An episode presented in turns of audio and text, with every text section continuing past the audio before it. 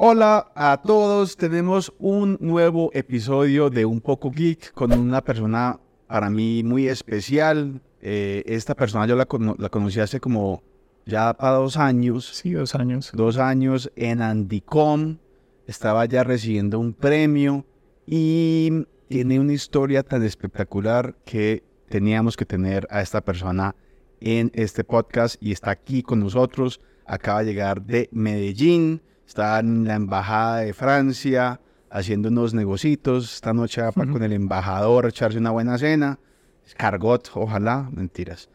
Démosle la bienvenida a Nelo. Nelo, gracias por estar en Un Poco Geek. Alejo, muchas gracias por este espacio. La verdad, tanto tiempo que ha pasado, tantas, in- tantos intentos fallidos, pero es un poco, es genial estar en un poco geek contigo compartiendo ese espacio por fin. Vale, gracias, Nelo. Bueno, Nelo, eh, ustedes se preguntarán de dónde sale Nelo y, y ahorita justo nos acaba de contar por qué, por qué Nelo, porque eh, todo con Nelo es Nelo. El- los nombres de tu empresa son Nelo, las diferentes líneas de negocio son Nelo. Contanos de dónde sale Nelo. Mira que mi nombre de nacimiento es Jack Daniels, pero Que también es, es diferencial, ¿no? Sí, correcto. No hay mucha gente que se llame Jack Daniels. Y, pero no sé, mi papá, mi mamá desde chiquitos me empezaron a decir Nelo, en el colegio Nelo, cuando estuve en el banco me, decían Nelo y cuando me presentaba les decía que era Jack, pero al final me terminaban diciendo Nelo, entonces por eso Nelo. Y ahí quedó Nelo. Bueno, pues me encanta Nelo. Nelo tiene una historia, yo creo que a todos nos encanta ver las historias de, de personas que vienen de abajo, que suben, que la logran, que han hecho cosas grandes, pero cuando tú hablas un ratico con Nelo te das inmediatamente cuenta de que Nelo nació para cosas grandes. Tú una vez me contabas que, que incluso cuando llegaste a Medellín te tocó ir debajo de un puente. Contanos un poco esa historia de cómo vos trabajando, viendo bajo un puente, llegas a tener un fondo de inversión, una cantidad de empresas que han sido muy exitosas. Contame un poco esa historia. Mira que para ese momento Alejo, nos- eh, yo vivía con mis padres en Urabá y en ese momento ninguno tenía trabajo. Entonces solo eran dos opciones, o me quedaba en la casa esperando una oportunidad o salía a buscarla. Y la cosa es que solo tenía 20 mil pesos en el bolsillo. Entonces me vine de Urabá a Medellín en una mula, pegado, a trabajar en un restaurante chino. Eh, vi una oferta de trabajo y la tomé de una por teléfono. Y como no tenía dinero para pagar un apartamento, terminé viviendo bajo un puente durante casi seis meses. Llegaba al trabajo con la maleta, mi jefe me preguntaba que por qué siempre iba con la maleta, yo le decía que era la ropa del gimnasio, pero no era en el gimnasio, era que no tenía donde guardarla. Pero que una maletica chiquita. Estaba o- una maleta, una maleta grande con toda la ropa, zapatos, lo único que tenía. Y siempre, y, y me bañaba en los baños de los centros comerciales y en los parqueaderos donde había para lavar carros, ahí Pero- donde me bañaba. Te bañabas igual todos los días. Sí, claro. Antes de irte para el trabajo, ¿cómo lo vuelta? No, cuando llegaba, siempre me daba dos horas antes para poder llegar a bañarme a los baños de los centros comerciales. No jodas. Así. Bueno, ¿y ahí cuánto tiempo duraste en, trabajando en el restaurante? Yo era aproximadamente ahí cuatro meses. Luego pasé a una oportunidad con uno de los bancos más grandes de Colombia, donde le hicimos un cóctel y yo dije, esa es mi oportunidad. Entonces empecé a hablar con los invitados hasta que llegué con la persona de inversiones. Yo le dije que yo no tenía estudios, pero que tenía mucho conocimiento. Le dije todo lo que sabía y me dijo, ven al otro día a una entrevista. Y así fue cuando como empezó mi proceso de corredor de bolsa. Entonces, bueno, un muchacho Urabá llega a Medellín sin nada en la espalda, consigue trabajo, prefiere ahorrarse la plata y, y vivir debajo de un puente, logra meterse un cóctel y vos igual en ese tiempo estabas leyendo libros de inversión, te gustaba el tema de la inversión, siempre fuiste... Correcto. Pero mira, yo no soy de Urabá, yo nací en Yarumal, pero durante mucho tiempo viví en Valdivia. Sí. Y una de las cosas de, de esa zona, del Bajo Cauca, es que no hay muchas oportunidades. Y la historia de Colombia es muy particular, siempre es como guerrilla, paramilitares, narcotráfico. Y durante ese tiempo, en, eh, en mi adolescencia, yo solo me hacía una pregunta, ¿qué va a ser de mi vida? ¿Va a ser la guerrilla o va a ser los, para, o va a ser la- los paramilitares? Pero yo siempre sentí que había algo más ahí que podía hacer algo mejor y por eso desde muy pequeño, cuando me vi la película Wall Street, cuando tenía siete años, que fue la primera película que me vi, La original, la de, De la de 1900 Michael, Michael Douglas. Michael Douglas, sí, Sí. y Charlie Sheen.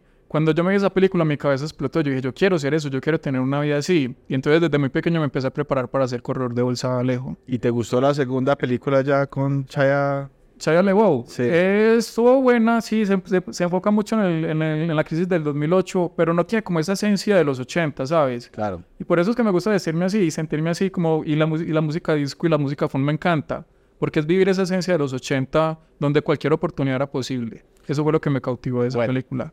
Tú entonces es- trabajas seis meses en Bancolombia, ¿no? Más o menos.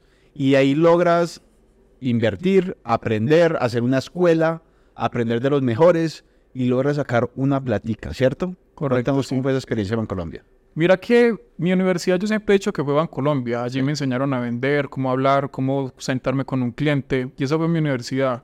Estos chicos invirtieron casi 70 mil dólares en desarrollar una máquina de ventas, las cuales yo aproveché para, luego de salir de Bancolombia, fundar mi propio fondo de inversión con, al- con algunos amigos. Empezamos invirtiendo 30 mil dólares, en seis meses los convertimos en 90 mil dólares. Y ya cuando llega la pandemia, convertimos esa, esa crisis que para muchos la convertimos en una oportunidad donde salimos de allí con 190 mil dólares. Y ahí es donde realmente empezamos a autofinanciar todos los proyectos innovadores de Nelo Group. Ok. Y igual, obviamente, me contabas también que te tocó la experiencia de la pandemia, de pasar a través de, de las inversiones. No sabíamos qué iba a pasar, nadie se Exacto. esperaba. Y, y me estabas contando también acerca de, de, de que tú de cierta forma ya sabías que la pandemia iba a pasar. No es que de cierta forma supiéramos qué iba a pasar. No la pandemia, pero algo iba a pasar en el 2020. Nosotros, bueno, te cuento que a mí me gustan mucho los algoritmos y las ecuaciones. Desarrollamos un algoritmo que se llama SAM, Sistema Algorítmico de Monitoreo. Y para octubre del 2019 hicimos una proyección donde el mercado de valores, donde el Producto Interno Bruto de todos los países iba a caer, pero no sabíamos qué iba a pasar. Entonces, justo- Pero eso es basado en historia, históricos, récords históricos, correcto. ciclos, todas esas cosas. Exacto.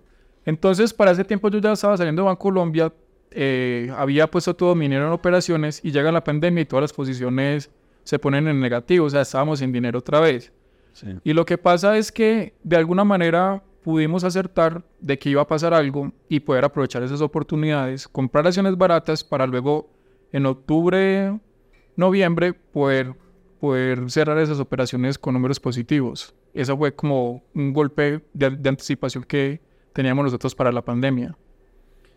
Bueno, yo, yo, yo quiero, tú me contaste hoy en día, Nelo tiene muchas divisiones. Correcto. ¿ok? Nelo Group tiene muchas divisiones. Tú hoy en día me contabas de que tiene unas visiones mucho más grandes con respecto a lo que quieres hacer, pero siempre, obviamente, eh, eh, cuando hablamos con emprendedores, siempre hay, hay, hay o unos fondos, o unos inversionistas, o unos padres, siempre hay algo que tiene que respaldar eh, esos proyectos de inversiones. Tú lo has hecho tú mismo, tú has creado tu propio dinero enfocándote en la bolsa. Correcto, sí. Mira que desde el principio sabíamos que iba a ser algo difícil de vender, porque uno de nuestros proyectos es la industria aeroespacial y no muchas empresas en Latinoamérica están trabajando en esa industria y no es el sector indicado de atractivo para los inversores. Entonces, de alguna manera teníamos que empezar a autos, autofinanciarnos. Y ese fue Nelo Assets Management, que es la división de, de inversión. Actualmente somos 21 empresas activas, en las cuales más activas están Nelo Assets Management, Nelo Capital, Nelo Energy y Nelo Space. Pero todas funcionan a través del autofinanciamiento con Nelo Assets Management. Ok, entonces ya te empieza a ir muy bien en la bolsa, ya le cogiste el tiro, ya logras vivir hoy en día básicamente de los assets, del capital que tienes y empiezas ya a buscar cómo crear tus proyectos. Eh, eh, me contaba acerca de Motors, me contaba acerca de Space eh, y ya empiezas tú a abrir puertas, te, han- te has salido en varias publicaciones, estuviste en Forbes, estuviste, te han entrevistado en diferentes medios. ¿Cómo llega la gente a, en- a- a enterarse de, de- de- de este señor Nelo y sus empresas? ¿Por qué de repente estás en los medios? Ok. entrevistas sin eso? Mira que yo creo que ha sido la persistencia, Alejo. ¿Pero Eh, buscabas que te entrevistaran o te, bus- te encontraron o de dónde salió eso? Es, es- algo de ambos. Eh, hace poco te contaba que nosotros los emprendedores de cierta manera somos magos porque forzamos que las cosas pasen. Sí. Y ese es, yo creo que ese es uno de los secretos para poder tener éxito. O sea, hacer que las cosas pasen. O sea, entonces nosotros íbamos eh, puerta a puerta, de empresa a empresa, buscando las reuniones con los ejecutivos, íbamos de, de, de medio en medio buscando que nos entrevistaran hasta el cansancio, hasta que ya nos decían si estamos a entrevistar. Entonces hicimos que, que todo eso pasara lejos, de alguna manera. Buenísimo.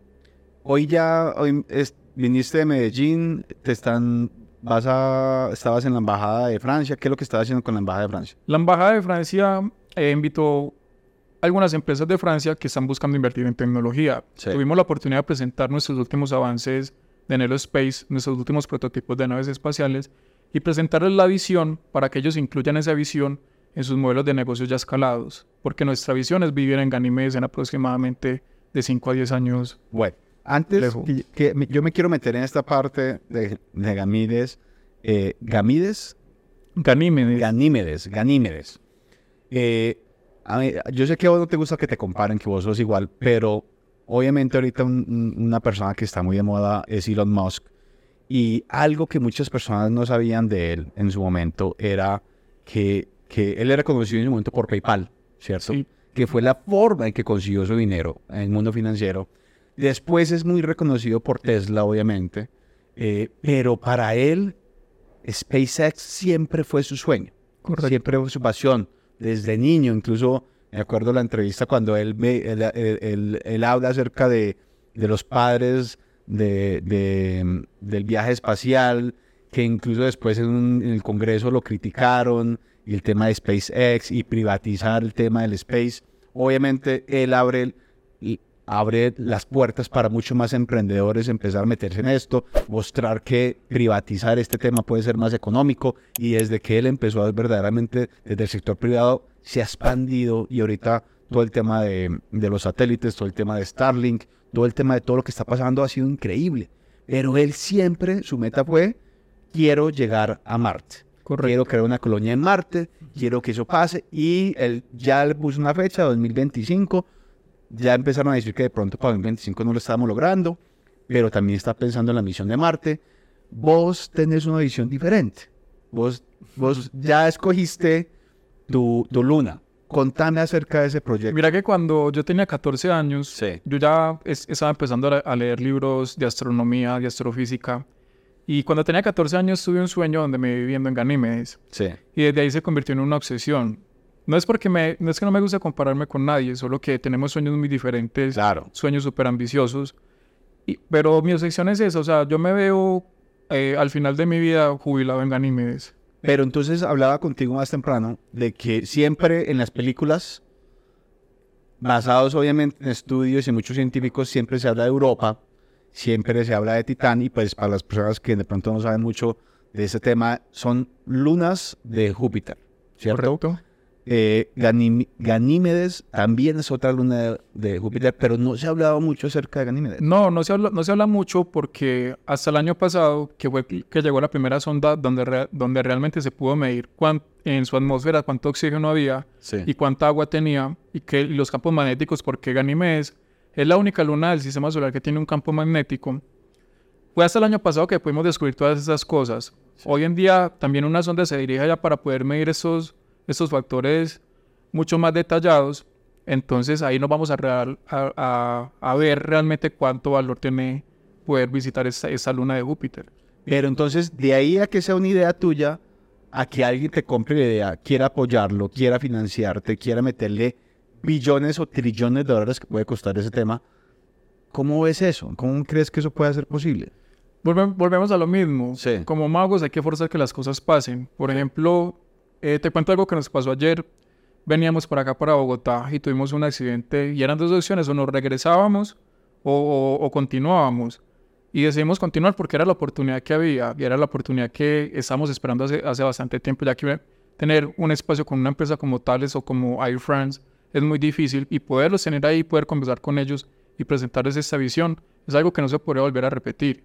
Entonces hay que poder aprovechar esas Lo oportunidades. Alejo. es empujar y darle hasta que alguien se interese o Así es. hay otro proyecto como, por ejemplo, de Elon Musk que financió, o sea, él al final no esperó a que pasara, sino que él solito se volvió el hombre más millonario del mundo y solito está empujando lo que le dé la gana, porque lo puede hacer. Exacto.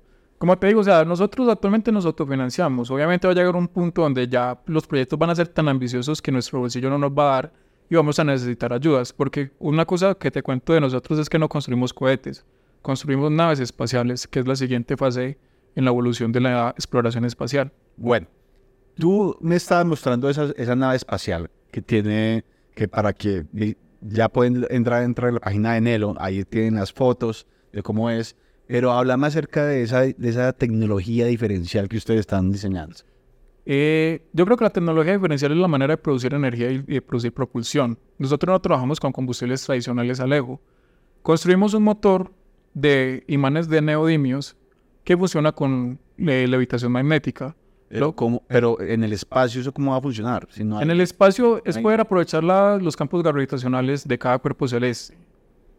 O sea, pegarse... De los campos gravitacionales y así llegar mucho más rápido y un empuje, un empuje y una seguridad. O sea, ¿es como viaje por imán o qué? Algo así. De una manera muy resumida, algo así.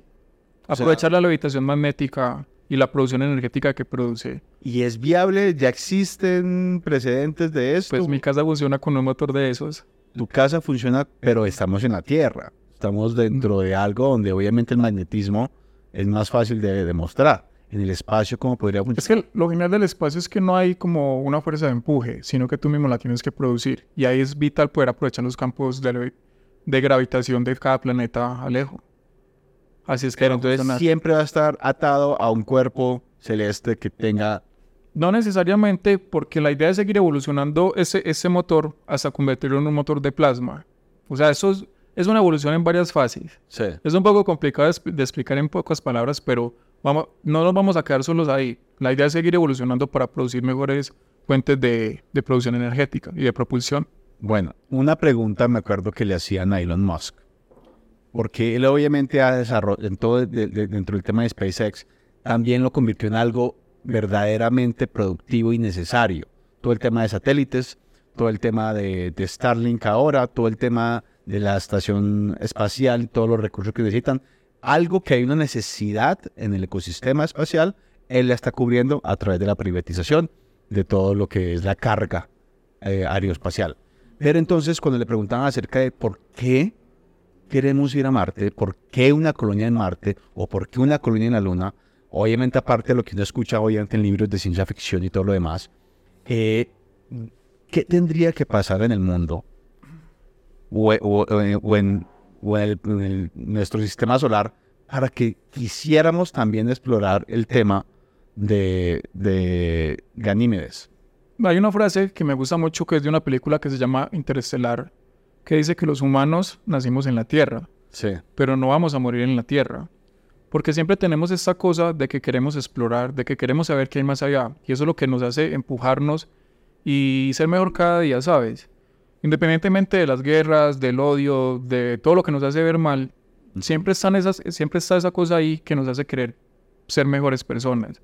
Y eso es lo que nos va a llevar a diferentes planetas del sistema solar y el viaje interestelar. Bueno, me encanta eso. Tienes varios proyectos. Obviamente estás metido en el mundo de, las finanzas, capital, asset management. Me estabas hablando también del tema de motors. ¿Cómo es el tema de Nelo Motors? En Nelo Motors utilizamos la, misma tecnología del motor de levitación magnética para producir empuje de un vehículo. ¿Qué queremos hacer con Nelo Motors? Vehículos autosustentables. está genial lo que están haciendo ahora con, las baterías de litio, pero el litio es finito. Si cambiamos ese sistema de, energía a un sistema más autosustentable, vamos a seguir mejorando la industria automotriz también. Lo genial de, Nelo, de todas las divisiones de Nelo, es que cada una está conectada con la otra. En, en, Energy construimos motores para producir energía, que también podemos utilizarlo para las naves espaciales y también lo podemos utilizar para, para los vehículos que queremos construir. Entonces, cada una de las divisiones está interconectada independientemente en su, en su industria, pero cada una ayuda a la otra. Bueno. Entonces, por eso es la diversificación. Tú hablas, cuando tú hablas acerca de tus empresas, tus proyectos, obviamente muchas cosas todavía están en papel, todavía están pendientes de que, de que se vuelvan realidad. Sé que estás trabajando en eso, pero entonces, en este mundo hay muchos, eh, eh, mucha gente incrédula. ¿Entiendes? Mucha gente que de pronto le cuentas la historia y te dicen, eh, antes, ¿qué vas a ver de esto? Eh, este tipo no ha estudiado nada, este tipo de, que, se cree. ¿Cómo manejas tú las personas que de pronto te minimizan o te dicen cosas que de pronto no, no te creen? Mira que yo siempre empiezo cuando estamos en conferencias, empiezo la conferencia con una frase que me gusta mucho y ya se reír a las personas y es que lo primero, si pensaron, si lo primero que pensaron es que ese tipo está loco, no se preocupen, no han sido los primeros ni serán los últimos. Y tal vez sí esté loco, pero si algo estoy seguro son que los locos son los que cambian el mundo. Totalmente. Entonces, cada vez que una persona, pues la verdad me pasa muy poco, la verdad me pasa muy poco, pero cuando, cuando sucede, eso me hace avanzar más mi posición de que sí estamos haciendo lo correcto. Porque entre, no sé, siento que yo soy de esas personas en que entre más te digan no, más lo voy a querer. Claro. Y en ese, y en ese sentido soy como los caballos de carreras que les ponen sus cositas para que solo se concentren en, su objetivo final. Así me siento yo, como un caballo pura sangre concentrado en un objetivo que lo voy a lograr sí o sí. Bueno, a mí me encanta esa pasión. La verdad es que escucharte a ti es una delicia porque lo inspira a uno a querer sacar sus propias ideas adelante. Eh, justamente me estabas contando de que, de que tuviste una inspiración muy fuerte, pasaste por unos momentos difíciles hace, hace un tiempo y, y que incluso te inspiró a escribir un libro donde recopilas un poco todas estas ideas, cómo ayudar a otras personas a emprender y de pronto sacar sus ideas locas adelante. Contame más acerca de este libro. Claro que sí. Y mira, bueno, te quería agregar una, una palabra final para que veas cuál es la persistencia que uno debe tener para poder lograr algo. Y te voy a hacer una pregunta. ¿Tú sabes por qué tenemos bombillos? ¿Por qué tenemos bombillos? Pues para poder iluminar la oscuridad. ¿Alguna sabe por qué tenemos bombillos? ¿Por qué tenemos bombillos? Para transferir la luz solar artificialmente. No, mira, tenemos bombillos porque alguien que se llamaba Thomas Edison hace unos años atrás lo intentó hacer mil veces. Él solo necesitaba que funcionara una vez. Por esa razón hoy tenemos bombillos, porque alguien se esforzó mil veces para poder crearlo. De acuerdo. Y esa es la persistencia que uno debe tener. Muchas personas te van a decir que sí, estás loco, que estás haciendo una cosa que no funciona, te van a desanimar.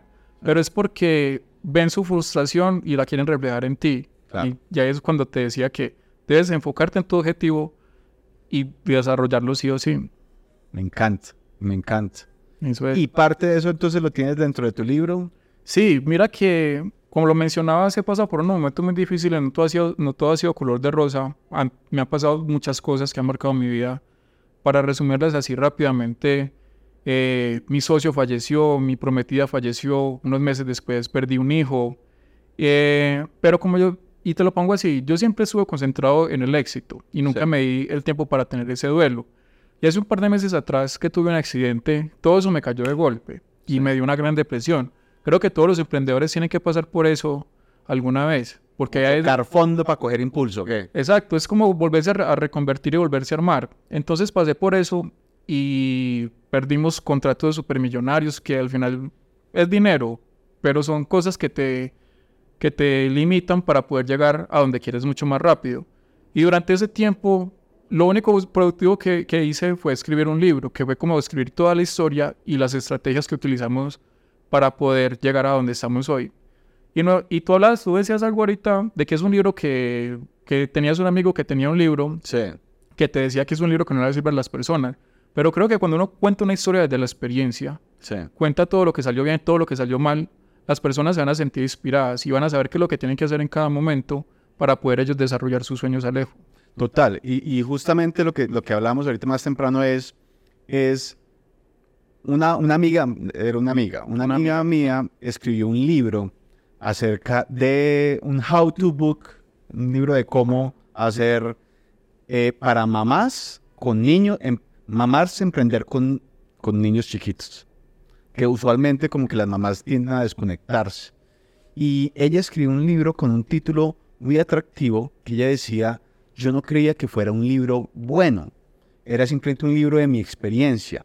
Pero el hecho de escribirlo, inmediatamente frente a los medios y frente a personas que me querían entrevistar, lo hicieron, me volvieron una experta en algo que yo no soy experta, que simplemente escribí mis opiniones, mis cosas, y de repente la gente me decía experta en emprendimiento, experta en manejo de niños y no sé qué, experta en productividad y esto. Y lo peor es que le fue muy bien porque obviamente salir en medios masivos hicieron que su, su libro se vendiera mucho y ya después de eso escrito cinco libros más y cambió su carrera completamente.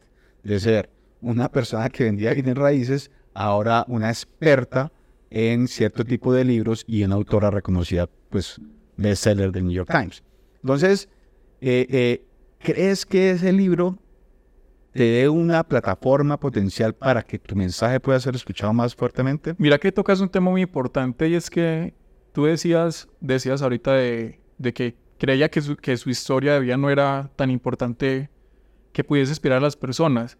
Pero algo que los humanos no saben es que, ca- que cada vida, cada persona es especial. Sí. Cada persona sabe hasta dónde lo quiere llevar o hasta dónde lo quiere desarrollar. Y cada, cada persona, si se dedicara a escribir un libro, créeme que cualquier persona en el mundo se podría sentir inspirada por, la- Claro. por la historia que ha pasado. Sé que algunos, historias. algunos la han tenido más fáciles, otros lo han tenido más difíciles, pero al final siempre es inspirador ver qué ha funcionado y qué salió mal en esas historias para poder uno poder replicar ese éxito y hacerlo mucho más fácil y llevadero. Bueno, eh, eh, justamente el fin de semana estaba, estuve en Cali dando unos seminarios, eh, justamente de cómo crear ideas y lograr emprendimientos y eso. Y hablaba con una persona que ella me decía, a la gente les encantan las historias de, de personas que salen de la nada. Parecieran que fueran más exitosas, o sea, la gente quiere escuchar el, la persona que le, le fue terrible, que se quebró, que le pasó, que le pasaron de todas cosas y después salió adelante. En vez de simplemente un emprendedor que como que tuvo su idea, logró invertir y ese tipo de cosas. ¿Por qué crees que la gente le, le- le- encanta ese tipo de historias de, o de fracasos y después éxitos o de personas que vienen de abajo y lo lograron? ¿Qué crees ahí? Es que es inspirador, ¿sabes? Claro. Poder convertir la nada en el todo Es como salirse del estatus de lo normal de que si yo nací pobre y esto, pues es difícil. Yo te mencionaba ahorita, o sea, es que si yo lo pude hacer estando desde la, posi- desde la posición donde empecé, las personas que están viendo este, este podcast, empezando de una posición más privilegiada, ¿dónde van a estar en un par de años si, si le dedican perseverancia, constancia y paciencia a desarrollar sus sueños? No, la vida es como el mercado de valores. Sí. Decide cómo la quiere vivir, si la quiere vivir así o si la quiere vivir así con altas y bajas. Claro. Creo que hay que ponerle picante a la vida de vez en cuando. Que incluso para que una acción pueda subir, tiene que Tienen que bajar. bajar. ¿Me entiendes? Bueno, me encanta. Nosotros somos un poco geek y aquí siempre le preguntamos a nuestros invitados qué es lo más geek de Nelo. Yo creo que los algoritmos y las ecuaciones, el mercado de valores, si tú me pones a hablar de números, créeme que ahí no vamos a quedar dos o tres días alejo. En el hablando mercado de números, hablando mercado de valores. probabilidades, Exacto. hablando de diferentes cosas de que pueden pasar. O sea, no es que me sienta el, el más experto, mi conocimiento lo he adquirido porque me he leído cuántos libros se me ha atravesado en mi camino. Claro. Eh, y hemos tenido buena- buena- buenas rentabilidades, entonces sí podría darte algunos consejos de Bueno, aquí, ¿qué, qué acciones nos, nos decís? Mira, ¿sabes qué? Échale, échale atención a este tipo de acciones por este lado. ¿Qué nos recomendás? Mira, al, al tener un fondo de inversión no podemos hacer eso porque que es, no. eh, porque es especulación. Sí. Pero si hay acciones súper geniales que, como algunos tweets que hacemos nosotros, es- son las acciones que van a salir a cotizar. Sí. En los primeros, en, en el primer día las acciones se disparan. Sí, y eso pasa. es súper vital, poder aprovechar esas, esas operaciones. Pero es comprar Y vender el mismo día. y vender el mismo día. Aprovechar esas disparadas y vender el mismo día. Correcto. ¿Qué pasó con Nubank? ¿Qué pasó con NIO? ¿Qué pasó, con Samsara, con. Samsara? Pasó con ARM que te está mostrando ahorita la empresa de chips esta de Apple.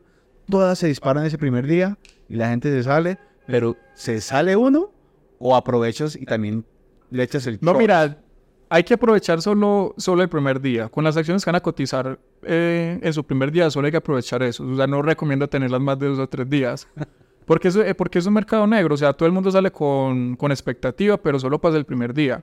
Y lo genial de eso es que pasa, pasa todos los días. Siempre hay una empresa que está saliendo a cotizar. Entonces es algo que puedes replicar todos los días. Bueno, me encanta. Nelo, muchas gracias por estar un poco geek contando dónde la gente te puede contactar. No, Alejo, pues gracias a ti por este espacio. La verdad, súper genial de poderlo tener porque lo programamos casi 10 veces y casi 10 veces, casi 10 veces lo, lo cancelábamos.